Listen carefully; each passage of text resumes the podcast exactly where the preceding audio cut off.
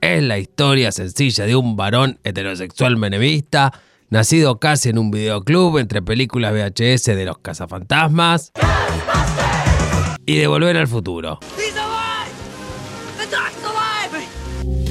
Hablamos nada más y nada menos y nada más que del querido Emilio Valencia.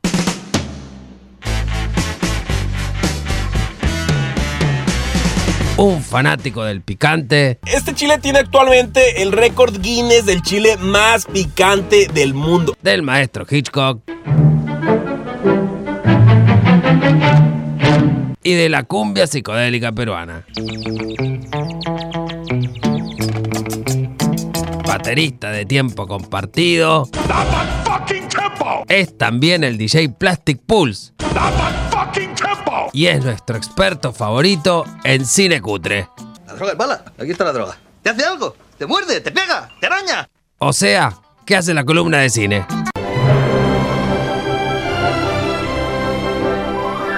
Dicho todo esto, mirate la trilogía del padrino, las comedias con John Belushi y hacele caso a lo que dice mi vieja, Marta. Escuchate esta columna que es buenísima y seguía No te entusiasmes tanto en redes sociales. Punto. Besitos, besitos, chao, chao.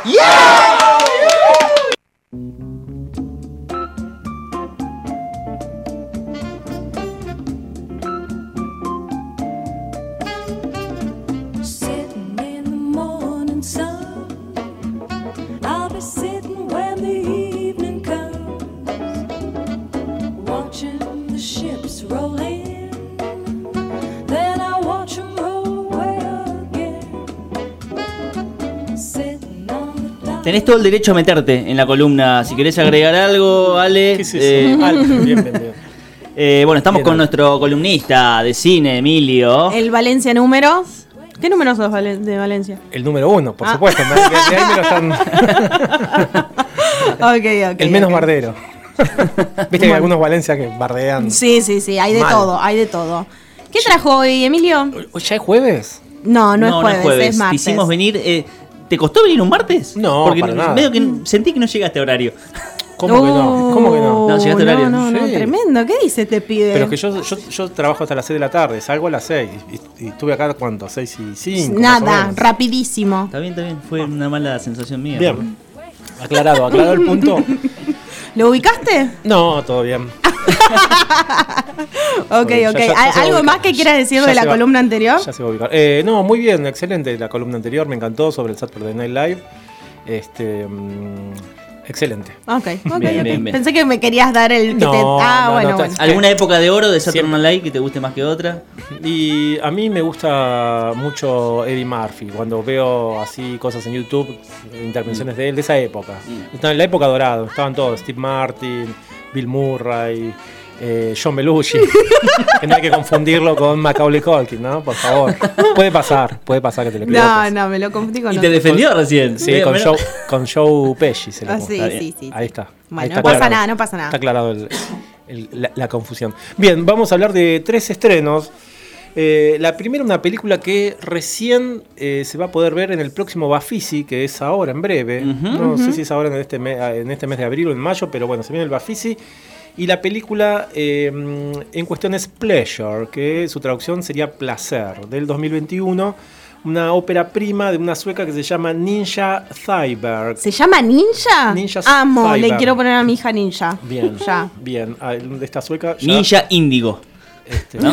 Ninja Índigo. Ok.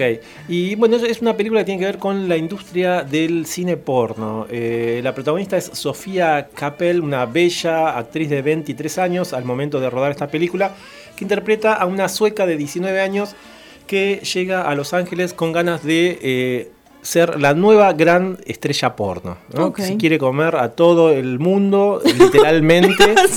Eh, y bueno, para ello tendrá que hacer este, cosas eh, que la van a afectar tanto físicamente como psíquicamente, ¿no? este, para te- digo, es una película que es bastante, tiene momentos crudos, violentos y hasta algo explícita, ¿no? No hay sexo explícito, pero sí hay miembros masculinos erectos que podés ver. Este, pues, mucho fluido, mucho semen, mucho semen en la cara. Así que Bien. no es una película para todas las familias de ya. Eso, no es para ver con la abuela. No, y es una película que inclusive creo que puede llegar a molestar eh, a muchas y herir a muchas mujeres. Este, pero también está bueno ver eh, el punto de vista de una mujer en la industria, en una industria que es este, machista por este, Excelencia. Excelencia, Sí, gracias. sí, sí, sí. Este, mm, y bueno, e- eso también tiene que ver ¿no? con lo que consume la gente. Eh, y ella, para ir ascendiendo, tiene que atreverse a hacer cosas como, por ejemplo, este, una doble penetración anal, y tenés que ver a la, ella preparándose para eso, ¿no? O sea, por eso digo que sufre eh, cuestiones ¿Está físicas. contextualizada en alguna época o es más o Ahora, menos actual? actual, Ah, bien. actual. Bien, En la película actúan eh, estrellas pornos de verdad, tanto masculinas como femeninas. Para los que conocen un poco del género, van a ver caras conocidas en la peli, este, para los que frecuentan ese género. Y mm, nada, es eso, ¿eh? un retrato este, Crudo. crudo, bastante crudo. eh, pero bueno, muy bien actuado, muy bien dirigido, muy. La verdad que me- es una película que me gustó, es, es- para mí es un Emil.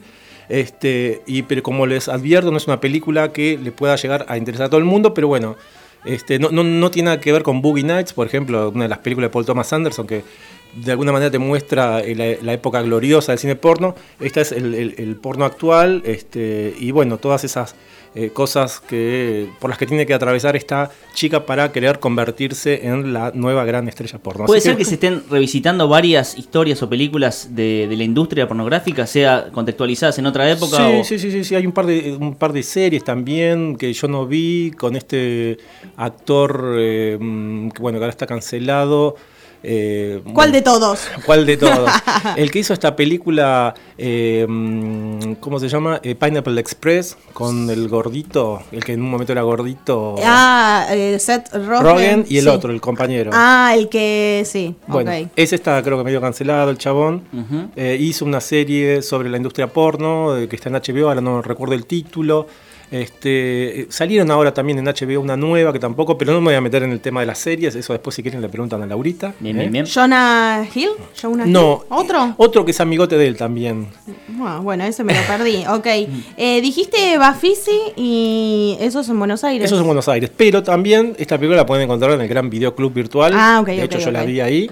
Este año ya no cuenta con transmisión online o cosas así. No sé, no sé, que por ahí sí. Ah, por ahí sí, porque ok. el, el de Mar del Plata el año pasado, más allá de lo presencial, eh, tenía también este, una así online. Hay Así que meterse e investigar. Sí.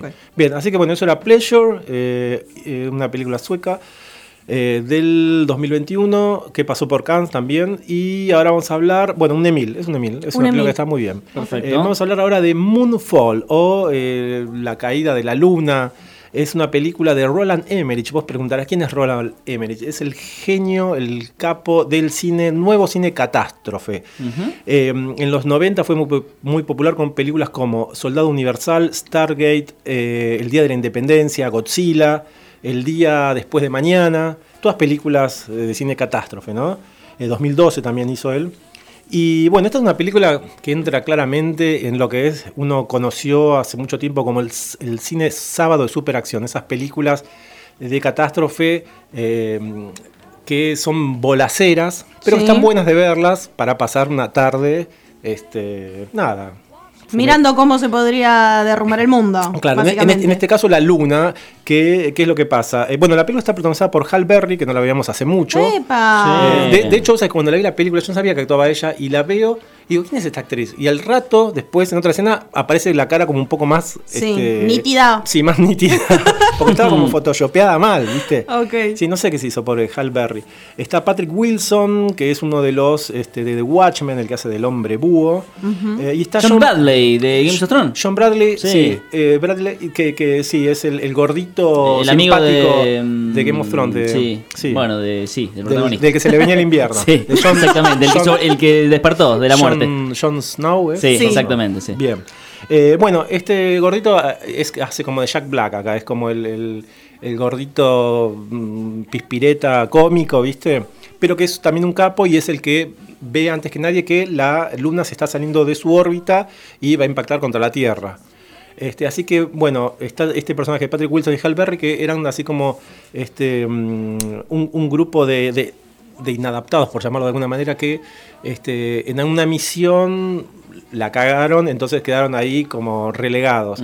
Y ahora se necesita así como un comando suicida para ir a solucionar este problema este, de- para que la luna no se venga contra la Tierra. Que de alguna manera ya empezó, eh, en la película ves que ya se está metiendo y que va rompiendo de alguna manera viste, parte del planeta. Me imagino que buenos efectos. Buenos efectos porque Roland Emmerich se dedica a esto, pero la película es un bolazo, obviamente, como la Sí. mayoría, pero eh, con cosas muy descuidadas que sí, bueno, esto es cualquiera, pero no importa, porque es una película pasatista, pochoclera para ver en el cine, y si bueno, no la ves en el cine, la puedes ver también en el videoclub virtual. No sé si pasó acá por el cine, pero bueno, es una película que se estrenó relativamente hace poco. Eh, Moonfall 2022 de Roland Emmerich es un Emmy, una película que está bien. ¿eh? Tranqui. Nada más. Bien. Y por último vamos a cerrar con un, extre- un estreno de Netflix que se estrenó el viernes pasado. Estoy hablando de la última película de Richard Linklater. ¿Quién es Richard Linklater? Me dirás vos. Es el director de Slacker, su primera película, Boyhood, esa película que hizo a lo largo de muchos años, dirigiendo a un Sí. nenito hasta que se hace mayor. Bien, eh, también hizo Antes del Amanecer, Antes del Anochecer. Antes Le de- gusta ese recorrido así intenso y Sí. largo, ¿no? Después hizo dos películas de animación, porque esta también es una película de animación. Eh, Apolo 10 y medio, una infancia espa- espacial, perdón, es la película esta que se estrenó ahora en Netflix. Él hizo Despertando a la vida y eh, Una mirada a la oscuridad, dos películas en las que los actores estaban eh, de alguna manera dibujados. Creo que se llama rotoscopía ese sistema, en la que los actores aparecen dibujados. ¿no? Ahora Tiene el negativo y le pide a artistas que los dibuje de diferentes maneras. Eh, Eso fue más experimental en Despertando la vida. Esta es, es más heterogénea, esta película. Y narra Eh, la historia del primer eh, al- aluni- alunizaje. Alunizaje, claro, tiene que ver con el año 1969, con las memorias de este director que él vivía en Houston, es un director de Houston, Texas. Eh, entonces se inventa de alguna manera eh, recuerdos de cuando él era chico y es la, por un lado está eh, toda una, una cuestión eh, de nostalgia en la que te cuenta el chico las series que veía por televisión, las películas, qué sé yo, te, te- te habla de, de Hawái 5.0, te pone la música, después de películas como 2001, La Mancha Voraz, eh, El hombre, El increíble hombre menguante, una de las películas Ah, favoritas mirá. de Ale. La cosa, bueno, todo esto va de la zona, la dimensión desconocida, todo esto te lo muestran, así como esos recuerdos que tenía él cuando eh, veía por primera vez televisión. Es algo con lo que van a enganchar mucho por ahí la gente de la generación X, ¿no? este, que, gente que atravesó la televisión entre los 60 y los 70 de chico. Mucha Este, nostalgia. Mucha nostalgia la peli. Y después se inventa una historia de él como que es el primer chico que va a la luna porque lo necesitan a él y bla, bla, bla, bla. Y te muestran toda esta cuestión del hombre llegando a la luna. Todo esto con dibujos, dibujos animados. Este, está muy buena la película, muy buena música. eh, qué sé yo, te hablan de Herb Alpert, de Tijuana Brass, bandas que, qué sé yo, uno idolatra, y, y las presentan, te muestran las tapas de los discos, todo. Una cosa para mm, la gente que quiere flashear con lo retro, de alguna Oh. manera. Muy bien, Ok, perfecto. ¿y lo va llevando bien? Eh, sí, sí, sí, sí, muy bien, muy bien. La verdad que la película hasta que termina es, es una gozada, como dicen los gallegos. Bueno, no, no sé si te que- eh, si, si nos queda más tiempo, pero ¿alguna opinión formada de lo que está sucediendo con el Inca? Eh, no, pero viste que la otra vez hablamos de granizo y de esta interna entre Netflix y el Inca. Bueno, Sí. ayer más o menos de alguna manera empezó a destaparse eso. Eh, Y explotó. eh, escuchaba que se manifestaban en contra de que eh, Netflix de alguna manera es, vuelva esté volviendo yankee el cine nacional, de la pérdida de la identidad y Claro. de eso. Así que más eh, la gestión de Puenzo, que yo la verdad que no, no puedo decir nada porque desconozco. Este, su gestión, sí escuché muchas cosas malísimas contra él y bueno, ayer se hizo como ya muy evidente, viste, de que hay un malestar de parte de los trabajadores de la industria del cine. Así que nada, esperemos. eh, aparte, sí, no, qué sé yo, yo no, no soy este, partidario de que le saquen, este, de volver a la era Macri, ¿no? Y de saca- re- recortar los presupuestos de, de la cultura, que para mí siempre es lo que confort- reconforta el alma. Así que sí. Muy bien. Esperemos que se solucione rápido eso y pronto. Ni hablar. Buenísimo. Gracias, Emi. No, gracias a ustedes. Gracias. Buen fin de.